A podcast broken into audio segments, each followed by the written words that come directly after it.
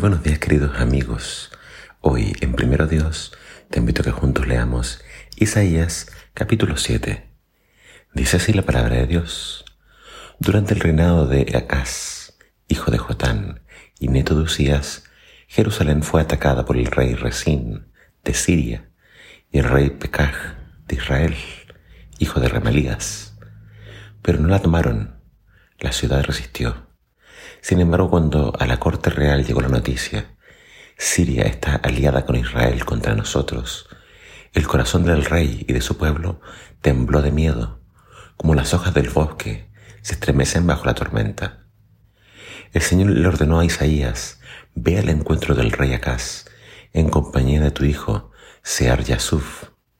Lo hallarás al final del acueducto, que va de la fuente de Gijón al estanque de arriba, junto al camino que baja al campo del blanqueador. Dile que no se angustie más, dice el Señor.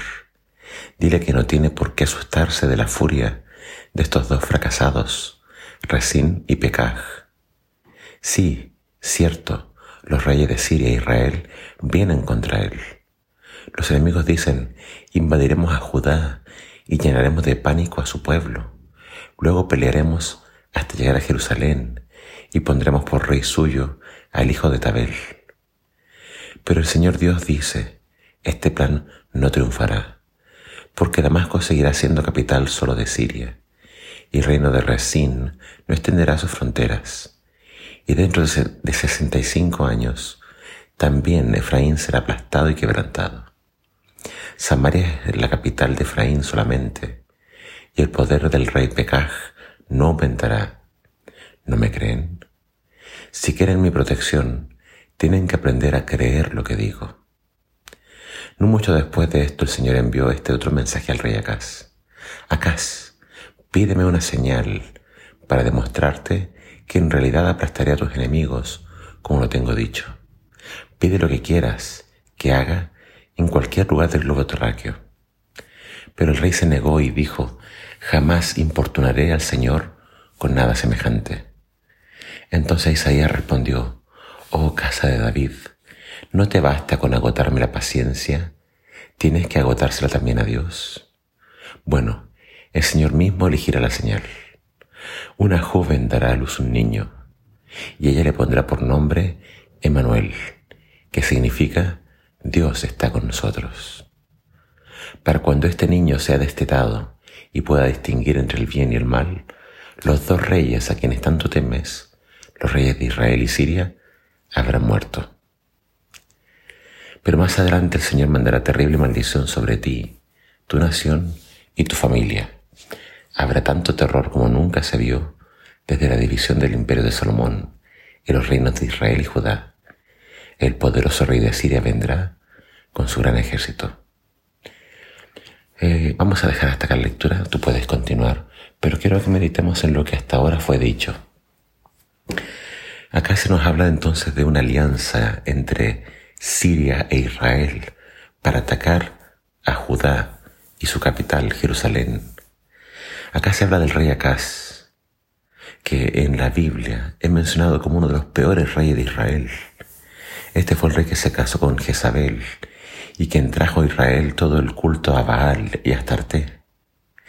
Pero acá, digamos, eh, sin precedentes, algo que no entendemos por qué, pero solamente se explica sabiendo, que Dios es grande y misericordioso Dios le ofrece su ayuda a Jerusalén. Yo los voy a proteger. Les dice, no teman. Y le pide a Acaz, ya que veo que no me crees, pide una señal. Pero Acaz dijo, no voy a pedir señal. Y déjame hacer acá un paréntesis. El tema de pedirle a Dios una señal aparece en el libro de jueces. Gedeón no estaba seguro de lo que Dios le pedía y le, le dijo a Dios, Dios, dame una señal.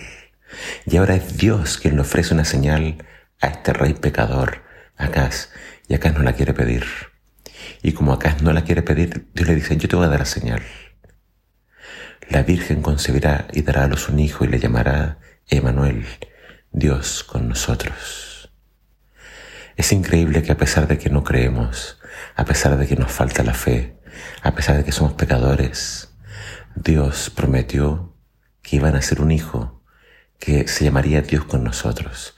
Esa profecía no sabemos bien en qué mujer se cumplió porque se cumplió en los tiempos del profeta. Una virgen concibió y le puso ese nombre a su hijo. Y ese hijo, antes que supiera distinguir entre bien y el mal, esta amenaza de Siria se acabaría.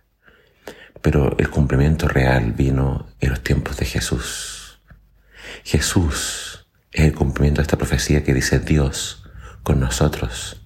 Jesús es el Hijo de Dios y Él es quien trae la solución definitiva a nuestros problemas y al pecado. El texto de hoy dice, si ustedes no confían no podrán permanecer. La clave de la salvación y la clave de la supervivencia es confiar plenamente en Dios. Te invito a que hoy confíes en Dios para que tú y tu familia puedan permanecer. Que el Señor te bendiga.